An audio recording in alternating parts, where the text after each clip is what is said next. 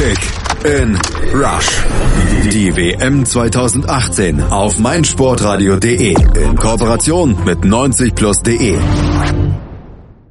Das Achtelfinale der WM 2018 in Russland ist gespielt. Die Viertelfinalteilnehmer stehen fest und den Ruhetag der WM, den nutzen wir hier bei Kick and Rush auf meinsportradio.de nun, um die elf besten Spieler des Achtelfinals in unserer All-Star-Team zu berufen. Nominiert haben diese Mannschaft unsere beiden Kollegen von 90 Plus, Manuel Behlert und Nico Scheck. Hallo ihr beiden. Servus.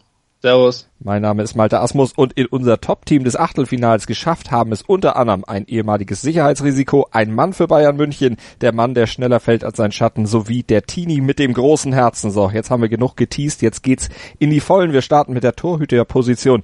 Nico, da steht ein Mann drin, den vor der WM wahrscheinlich alle für eher den Kandidaten für den Flop-Torwart des Turniers gehalten hätten. Genau, Igor Akinfeev von ähm, Russland.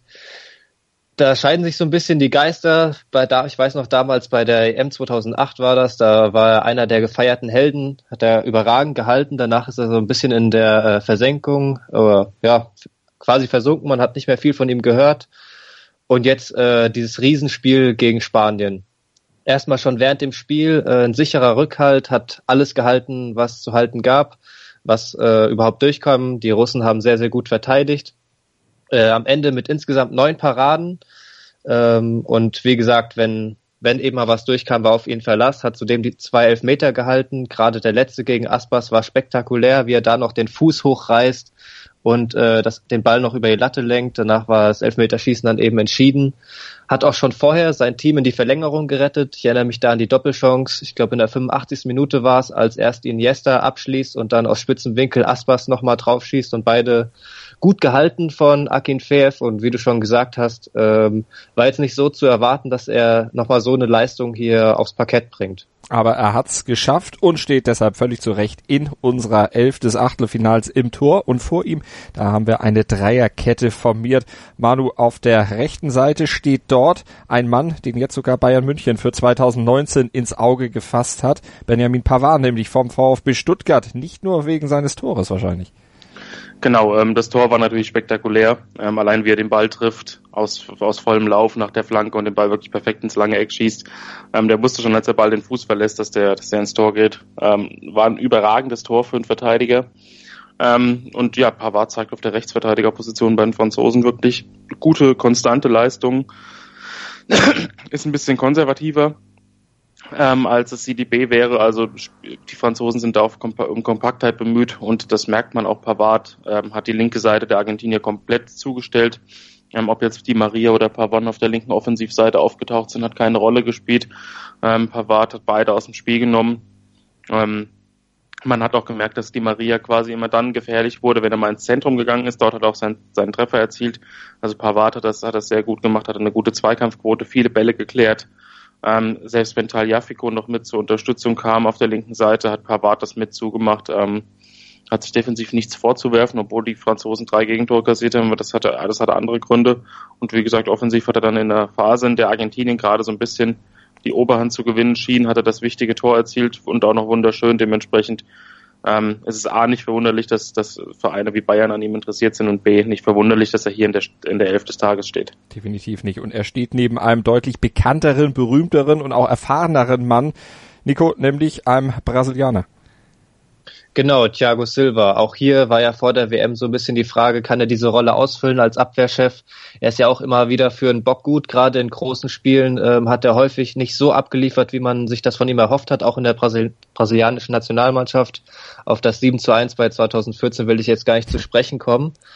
Ähm, bei dieser ähm, WM spielt er bisher sehr souverän, gibt äh, einen sehr ruhigen Part in der Innenverteidigung. Ähm, äh, ja, strahlt sehr viel Ruhe aus, hat auch wieder in diesem Spiel gegen Mexiko die Abwehr zusammengehalten, gegen eine sehr flinke mexikanische Offensive mit äh, Lozano und auch Chicharito immer wieder äh, Angriffe unterbunden, musste auch den ein oder anderen Fehler ausbügeln von Wagner, der auf der Außenverteidigerposition etwas überfordert war wieder. Und hat 100% erfolgreiche Tackles, hat acht Aktionen geklärt, also war immer ähm, dann da, wenn man ihn gebraucht hat. Eine Zweikampfquote von fast 70%, 92% Passquote, also auch hier ein sehr, sehr guter Wert, hat sich auch immer wieder ins in Spielaufbau mit eingebunden, hat äh, gerade wenn mal das Mittelfeld überladen war, durch die Mexikaner eben mit Herrera, mit ähm, Guardado, mit Vela, der immer wieder ähm, auch von hinten eben versucht, die Pässe an den Mann zu bringen und ähm, ja, unterstreicht so ein bisschen seine Leistung bisher bei dieser WM, dass er eben einen sehr ruhigen Part da hinten abgibt, dass er den Laden dicht hält, größtenteils. Ähm, jetzt wird er natürlich im Viertelfinale dann gegen Belgien nochmal auf andere Kaliber treffen. Da wird es dann spannend zu sehen sein, ob er auch da diese Form, die er bisher gezeigt hat, auch ähm, bestätigen kann im Viertelfinale auch gefordert. Der Mann, der unsere Abwehrreihe komplettiert. Der Mann von Uruguay, nämlich der einer der Väter des Erfolgs der Mannschaft aus Südamerika ist bei diesem Turnier Manu Diego Godin. Genau, äh, Diego Godin spielt ein überragendes Turnier bis hierhin ähm, mit zusammen mit Jiménez in der Innenverteidigung. Meinen, sie kennen sich beide von Atletico, und das haben wir schon im Vorfeld des Turniers gesagt, dass gerade diese ähm, Eingespieltheit in der Defensive Uruguays dafür sorgen kann, dass es weit geht. Jetzt stehen sie im Viertelfinale, haben nach einer Gruppe, wo man sagen konnte, okay, Russland, Ägypten, Saudi-Arabien sind jetzt nicht die absoluten Übergegner. Da kann man schon mal ohne Gegentor bleiben. Ähm, nun auch Portugal ausgeschaltet und haben zwar ein Gegentor kassiert, aber es war nach einer Standardsituation und vor allem haben sie Cristiano Ronaldo aus dem Spiel genommen und das fast über 90 Minuten. Also er hatte kaum ähm, Aktionen, in denen er sich mal entfalten konnte. Das lag auch an der guten Bewachung von Godin, der diesmal noch nicht mal ähm, mit unglaublich vielen gewonnenen Zweikämpfen in Erscheinung trat, sondern meiner Meinung nach vor allem ganz viel richtig antizipiert hat, ähm, viele Bälle abgefangen hat, hat ähm, ja viele Lücken geschlossen, schon, schon gleich gegen das kompakte Mittelfeld mit den, mit den schnellen Offensivaktionen der Portugiesen hat er ähm, sofort Ruhe ausgestrahlt, ist ein Anführer in der Abwehr, hat die Abwehr dirigiert, also war vor allem als Anführer sehr wichtig. Ähm, hat viele Luftzweikämpfe gewonnen, wenn die Portugiesen mal hohe Bälle geschlagen haben oder Standards geschlagen haben. Ähm, dementsprechend absolut einer der auffälligsten und einer der besten Spieler in diesem Spiel und hat dafür gesorgt, dass bei Portugal so gut wie nichts ganz Klares ging aus dem Spiel heraus dementsprechend absolut verdient äh, der Startelfplatz hier. Uruguay bildet sowieso die Korsettstange unserer Elf des Achtelfinals, denn Manu, im Mittelfeld geht's ja mit dem nächsten Uruguayer schon weiter, Lucas Torreira.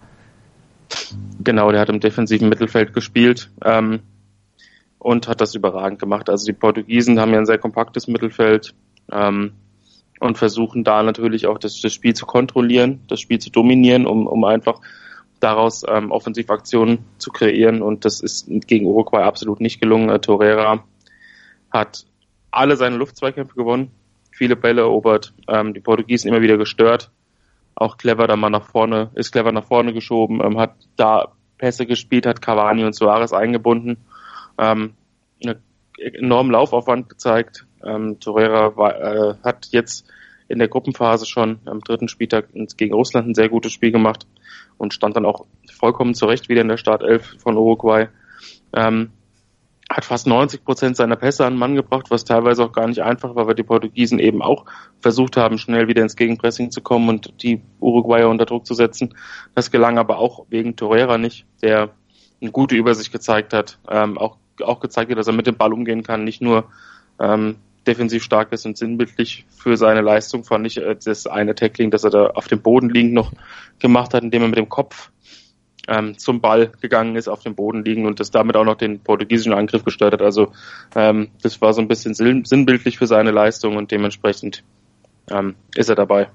Eine gute Tacklequote ist auch was, was Alexander Golovin auszeichnet. Nico, aber er hat vor allen Dingen auch noch für die Offensive einiges getan, hat also nicht nur hinten gegrätscht, sondern auch die russische Mannschaft gegen Spanien nach vorne getrieben. Genau, für mich äh, neben Akin Feev der überragende Mann bei den Russen. Das hat man schon in der Gruppenphase gesehen, gerade äh, zu Beginn auch gegen Saudi-Arabien mit dem herrlichen Freistoßtor und auch generell mit seiner Leistung, ähm, dass er der Mann ist, der gerade auch in der Offensive für die Aktion sorgen kann, der seine Mitspieler in Szene setzen kann, der aber auch selber den Abschluss suchen kann. Und auch äh, jetzt gegen in diesem Spiel gegen die Spanier war wieder der Aktivposten in Russlands Offensive, war immer anspielbar, äh, viel bewegt. Ich habe gelesen, er hat die meisten Sprints sogar in diesem Spiel abgelegt von allen Spielern mit Abstand, äh, war auch generell am meisten unterwegs. Und wenn eben was ging in Russlands Offensive, dann über ihn, hat viele Bälle vorne auch festgemacht. War, ähm, wenn Russland mal in der Offensive war, hat er die Rolle des Außenstürmers fast schon eingenommen, ist aber auch immer wieder nach innen gezogen, hatte dann in Halbzeit eins auch einen gefährlichen Abschluss, der knapp neben das Tor ging. Und äh, man darf nicht vergessen, hatte immer wieder, ähm, gerade wenn er auf der rechten Seite unterwegs war, dann Gegenspieler wie Jordi Alba oder auch Piquet und Ramos gegen sich, also wirklich namhafte Verteidiger, die durchaus ihre Probleme hatten, Golovin zu verteidigen hat auch sehr stark nach hinten gearbeitet, was sicherlich äh, mit ein entscheidender Faktor war gegen äh, Spanien, dass eben wirklich alle mit nach hinten arbeiten, auch im Gegenpressing. Sekt, sechs Tackles hat er bestritten, drei davon gewonnen, ähm, hat zwei Bälle abgefangen, eine starke Passquote von 82 Prozent, also sehr sicher, hat auch einige lange Bälle gespielt, die häufig ihr Ziel fanden. Und äh, wie gesagt, in Umschaltmomenten konnte er eben auch mal den Ball behaupten, konnte ihn festmachen und um dann eben seine Mitspieler in Szene zu setzen und am Ende dann im Elfmeterschießen auch die Nerven bewahrt, sein Elfmeter verwandelt. Sicherlich auch nicht ganz einfach. Kurz zuvor hat Koke verschossen, das heißt, äh, es war klar, wenn er trifft, dann geht ähm, Russland in Führung. Also auch hier cool verwandelt. Insgesamt eine überragende Leistung und vollkommen verdient. Und verdient ist auch Manu die Nominierung von Shinji Kagawa, denn der hat in Japans Mittelfeld eigentlich alles gespielt. Ja, ähm, Japan hat zwar das Spiel gegen Belgien knapp mit 2 zu 3 verloren, aber hätte das Spiel eigentlich nicht verlieren äh, brauchen, denn sie haben A 2 zu 0 geführt und B wirklich so lange so diszipliniert verteidigt, ähm, was auch an Kagawa lag, also er hat irgendwie, er war auf der 6 zu finden, er war auf der 8 zu finden, er war auf der 10 zu finden, er hat die eigenen Angriffe initiiert, er hat ähm, für Kreativität gesorgt, hat mit Inui äh, herausragend zusammengespielt, hat aber auch dann Hasebe und Shibasaki geholfen, ähm, wenn es darum ging, die belgischen Angriffe zu zerstören. Ähm, häufig fiel den Belgiern überhaupt nichts ein. In der ersten, gerade in der ersten Halbzeit waren da wenige klare Torchancen, weil Japan einfach so kompakt stand, weil jeder sehr diszipliniert gearbeitet hat. Das straf auch auf Kagawa zu. Ähm, hat einige Defensiv-Zweikämpfe geführt, zwar nicht alle gewonnen, aber überhaupt dieses Engagement, das er gezeigt hat, war schon ähm, elementar. Dann hat er natürlich noch ähm, eine gewisse fußballerische Eleganz, die er dann an den Tag legt, ähm, wenn er dann sich in, in die engen Räume bewegt, diese Räume sucht, diese Räume findet und sich auch aus diesen Räumen befreien kann. Hat eine Passquote am Ende gehabt von über 90 Prozent und das, obwohl er teilweise sehr großes Risiko gegangen ist ähm, in seinem Passspiel. Also das war schon eine rundherum klasse Leistung. Hat auch ähm, Kevin De Bruyne, der ja als ähm, tiefstehender Spielmacher agiert bei den Bacon und den Ball immer wieder nach vorne treibt, ähm, ihn hat er unter Druck gesetzt, ihn hat er teilweise ähm, sofort angelaufen, ist mit ihm mitgegangen, hat Passwege blockiert, hat ihn als Passoption auch blockiert teilweise, sodass den äh, Bacon andere Lösungsmöglichkeiten einfallen mussten. Also es war viel Arbeit und trotzdem war er noch an den, an den Toren beteiligt. Also es war eine rundherum gelungene Leistung auf jeden Fall von Shinji Kagawa.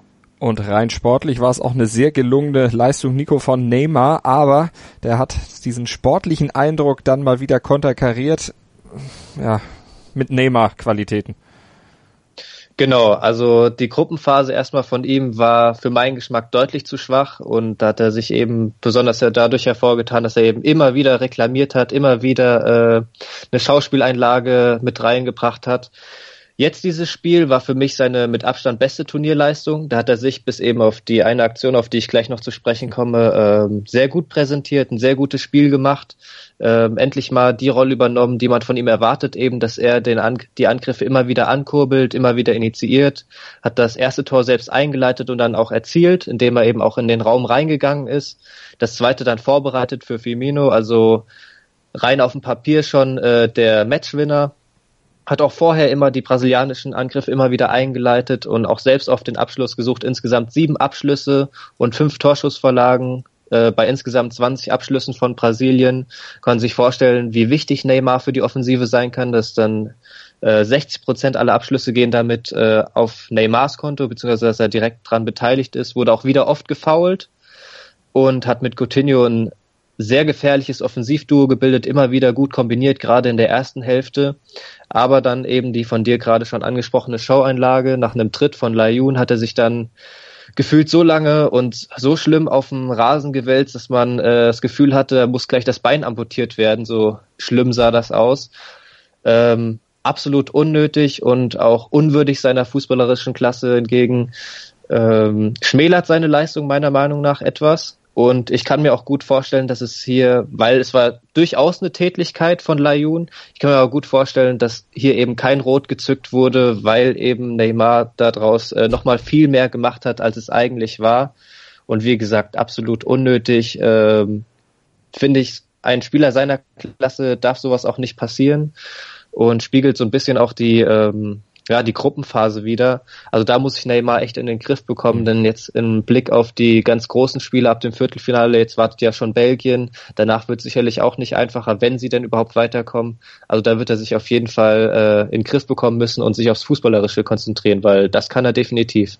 Und ein Belgier, der komplettiert auch unser Fünfer-Mittelfeld in der Elf des Achtelfinals hier bei Kick and Rush auf meinsportradio.de in Zusammenarbeit mit den Kollegen von 90 Plus. Und das ist Eden Hazard, Manu. Das ist einer, der fußballerisch für Belgien genauso wichtig ist wie Neymar für Brasilien, aber eben ohne dieses ganze Tatar auskommt. Genau, ähm, Hazard, wir haben es jetzt bei dieser WM schon zweimal besprochen, weil er schon zweimal in der Elf des Tages stand.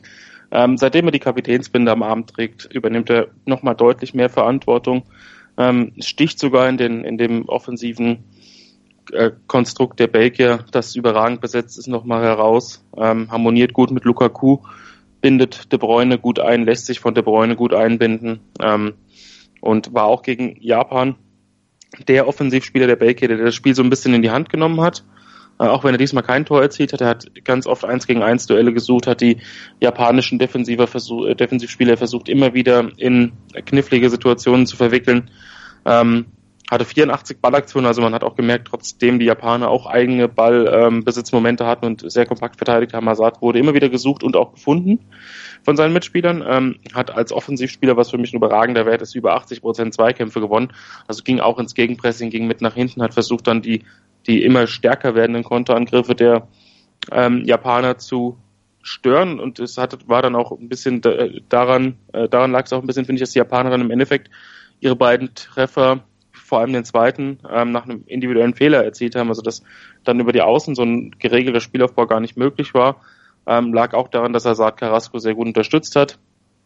Ähm, das ist sowieso Carrasco ähm, fällt ein bisschen ab, finde ich, genau wie Meunier auf der anderen Seite. Also da sind sie schon ein bisschen auf die Offensivspieler angewiesen, was das Defensivverhalten angeht. Ähm, hat fünf Torschussvorlagen gehabt in Azar, ähm, hat also auch seine Mitspieler wie immer sehr gut gefunden und hat auch noch das 2 zu 2, das wichtige 2 zu 2 von Fellaini mit einer schönen Flanke ähm, vorgelegt. Also dementsprechend war das wieder ein rundum gelungener Tag für Azar, wieder effizient, also wieder einen Scorerpunkt hingelegt, aber auch extrem viel gearbeitet und extrem viel für Entlastung gesorgt. Also wieder mal der der Spieler schlechthin in der Offensive der Belgier. Und der Spieler schlechthin in der Offensive der Franzosen, der gibt sich mit einem Scorerpunkt nicht unbedingt zufrieden, jedenfalls nicht im Duell im Achtelfinale gegen Argentinien. Da hat Kilian Mbappé nämlich gleich zwei Tore geschossen, hat sich dort in Szene gesetzt und der Mann, das sagte ich eingangs ja schon, das ist der Tini mit dem großen Herzen, der gibt ja seine WM-Prämie für soziale Zwecke dann her und tut damit Gutes. Und er hat so viel Gutes getan, auch sportlich, Nico, dass er bei uns in der Elf steht. Genau, vollkommen zu Recht. Für mich vielleicht sogar der Mann des Spieltags insgesamt, des Achtelfinals. Ähm, war von Anfang an sehr präsent äh, im Gegenpressing, aber auch in den Offensivaktionen, war hellwach, hat äh, das 1 0 phänomenal vorbereitet, indem er ähm, eben über, über das halbe Feld gesprintet ist. Ich glaube, an drei Verteidigern ist er insgesamt dann vorbeigegangen. Und am Ende wussten sich die Argentinier nur mit einem Foul zu helfen. Es gab elf Meter, und hat äh, Griezmann dann sicher zum 1 zu 0 reingemacht dann auch in der Folge immer wieder gefährlich. Äh, seine Mitspieler suchen ihn auch regelmäßig. Er wird äh, von den Offensivspielern eigentlich am meisten sogar gesucht, obwohl da noch ein Griezmann eben neben ihnen steht und dann äh, die ganz wichtigen Treffer zum 3 zu 2 und 4 zu 2 erzielt und damit äh, Argentinien den K.O. verpasst. Beim 3 zu 2 war er deutlich schneller und äh, ja, oder auch einfach wacher im Kopf als seine Gegenspieler, hat den Ball sich vorgelegt und dann eben reingeschossen und 4 zu 2 einfach eiskalt im Stil eines Torjägers reingemacht. Und ähm, wenn man bedenkt, dass dieser Kerl gerade mal 19 Jahre alt ist, hier seine erste WM spielt, und dann nimmt er jetzt bei einem der äh, großen Titelfavoriten so eine Rolle ein, das schon echt bemerkenswert. Immer wieder auch in dem Spiel seine Schnelligkeit äh, clever und ähm, gut ausgespielt. Die Argentinier wussten ihn nicht zu verteidigen, egal wer gegen ihn gestanden hat. Sie hatten immer Probleme, auch wenn sie mal zwei gegen ihn gestellt haben. Hat äh, für einen Offensivspieler eine bärenstarke Zweikampfquote von 75 Prozent. Damit ist er sogar der beste Zweikämpfer bei den Franzosen gewesen in der Offensive. Besser sogar als Conte, der als Sechser agiert hat. Also auch hier ähm, super Werte. Und ja, also zu Mbappé kann man eigentlich nicht viel sagen, außer wenn der nicht mal Weltfußballer wird, dann weiß ich es auch nicht.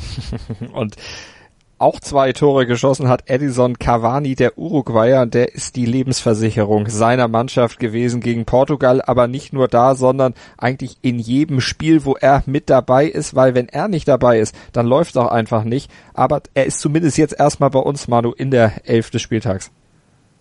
Ja, Edinson Cavani, ähm, ein, ein Stürmer, der ein bisschen Probleme hat, in das Turnier zu finden, hat am Anfang viel versucht und nie, ist nicht viel gelungen.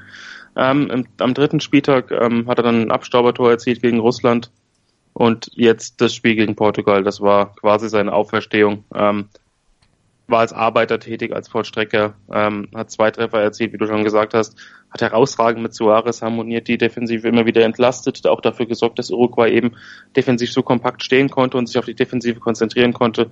Wenn ein langer Ball auf Suarez oder Cavani gespielt wurde, hat man immer das Gefühl, jetzt könnte Gefahr entstehen. Ähm, das 1 zu 0 hat er, hat er selbst noch vorbereitet, ähm, indem er einen langen Ball auf Suarez gespielt hat, dann sofort im Vollsprint in 16er gegangen ist und dann hat er die Flanke brillant verwertet, per Kopf, nee, per Schulter war es sogar, glaube ich. Ähm, aber hat ähm, nicht nur für Entlastung gesorgt, viele Defensiv-Zweikämpfe bestritten, ist immer wieder nach hinten mitgegangen, ähm, hat sich die Bälle teilweise an der Mittellinie geholt, äh, viele Sprints absolviert, ähm, auch in der Rückwärtsbewegung, also dementsprechend war er mit der wichtigste Mann oder sogar de diesmal der wichtigste Mann in der Offensive, hat auch noch ein herausragendes 2 zu 0 erzielt, ähm, indem er den Ball ins lange Eck schlänzt ähm, das habe ich ja schon im, im, Spielbericht gesagt, dass das mich ein bisschen vom Bewegungsablauf her an Thierry Henry früher erinnert hat, wie er da äh, den Ball ins lange Eck befördert. Also es war eine herausragende Leistung. Diesmal hat Suarez nicht getroffen. Ähm, und dann kann sich Uruguay eben auf Edinson Cavani verlassen. Das Einzige, was die Leistung oder was das den Gesamtauftritt ein bisschen getrübt hat, war dann am Ende seine Verletzung, dass er frühzeitig raus musste. Mhm. Denn so wie er drauf war, ähm, hätte ich ihm durchaus noch zugetraut, dass er noch ein drittes Tor erzielt hätte. Und diese Verletzung schleppt er jetzt natürlich noch weiter mit durch die Woche und man hofft in Uruguay und man betet, dass er am Freitag dann beim Duell gegen Frankreich, wenn dann Cavani auf Mbappé trifft, unsere beiden Stürmer also im direkten Duell spielen, dass er dann wieder fit ist, dass die Wadenverletzung bis dahin ausgeheilt ist, denn wenn das uruguayanische Sturmduo Suarez und Cavani zerbrochen und nicht äh, zusammen agieren darf, dann kann es für Uruguay unter Umständen ziemlich dunkel aussehen am Ende. Das gab es ja schon in der Geschichte der Weltmeisterschaften öfters mal im WM-Auftaktspiel 2010 gegen Frankreich. Da saß Cavani nur auf der Bank. Am Ende gab es nur ein 0 zu 0 im Halbfinale. Da war dann Suarez gesperrt. Uruguay verlor mit 2 zu 3 gegen Holland und 2014 gegen Costa Rica und im Achtelfinale gegen Kolumbien war dann auch Suarez nicht dabei. Einmal war er verletzt und einmal war er gesperrt und da gingen auch beide Spiele verloren. Also ohne das Duo Cavani, Suarez und ohne den jeweils anderen, da ist auch dieses Sturmduo dann nicht so viel wert. Wir sind gespannt, werden das natürlich verfolgen am Freitag, das Duell gegen Frankreich und wie alle Spiele der WM 2018 natürlich ausführlich analysieren hier bei Kick in Rush, dem WM-Podcast von 90 Plus und meinsportradio.de. Hier kriegt ihr alles zur WM, was ihr braucht und könnt sogar tolle Sachen gewinnen, nämlich in unserem Kicktipp-Gewinnspiel zusammen mit Mobilcom Debitel tolle Sony-Handys. Kick in Rush. Das WM-Tippspiel auf meinsportradio.de. Präsentiert von Mobilcom Debitel. Registriere dich jetzt auf meinsportradio.de slash kick and rush und gewinne jeden Spieltag ein nagelneues Sony Xperia XZ2 Kompakt. Bereitgestellt von Sony. Kick and Rush. Die WM 2018 auf meinsportradio.de. Werde der Zar des Tippspiels.